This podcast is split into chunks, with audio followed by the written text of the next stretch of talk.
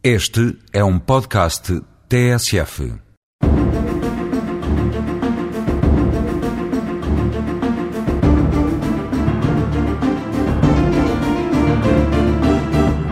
Hoje vamos falar de férias no âmbito do contrato de trabalho. Uma das mais ansiadas situações de suspensão temporária do vínculo laboral por parte dos trabalhadores nesta altura do ano. Todo trabalhador, como determina o Código de Trabalho, tem direito a um período de férias remuneradas em cada ano civil, que é aquele que vai de 1 de janeiro a 31 de dezembro.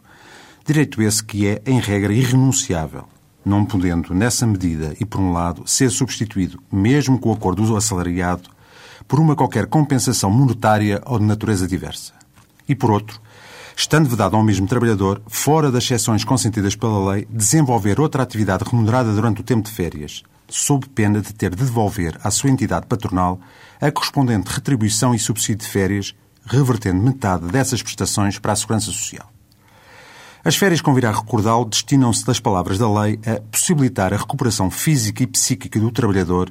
e assegurar-lhe condições mínimas de disponibilidade pessoal, de integração na vida familiar e de participação social e cultural. Sendo assim, caso o empregador, voluntária e ilicitamente, não permita ao trabalhador, total ou parcialmente, o gozo das suas férias nos termos legais, está obrigado a pagar aquele uma compensação correspondente ao triplo do salário referente ao período não gozado, bem como a consentir que tal aconteça no primeiro trimestre do ano civil subsequente. O direito a férias adquire-se com a celebração do contrato de trabalho e é devido no dia 1 de janeiro de cada ano civil,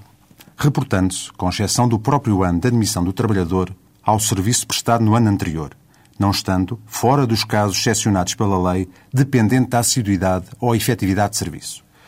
O período de férias deve ser marcado por acordo entre trabalhador e empregador, ou, caso tal não seja possível, por este último, só podendo marcar tais férias entre 1 de maio e 31 de outubro, com exceção dos casos de encerramento da empresa ou estabelecimento por motivo de férias dos seus trabalhadores, de parecer da Comissão de Trabalhadores ou de disposição da contratação coletiva em sentido diverso. O respectivo mapa de férias deve ser elaborado pela entidade patronal após a audição da Comissão de Trabalhadores, quando a haja, até o dia 15 de abril, sendo depois afixado nos locais de trabalho entre essa data, 15 de abril, e 31 de outubro desse mesmo ano.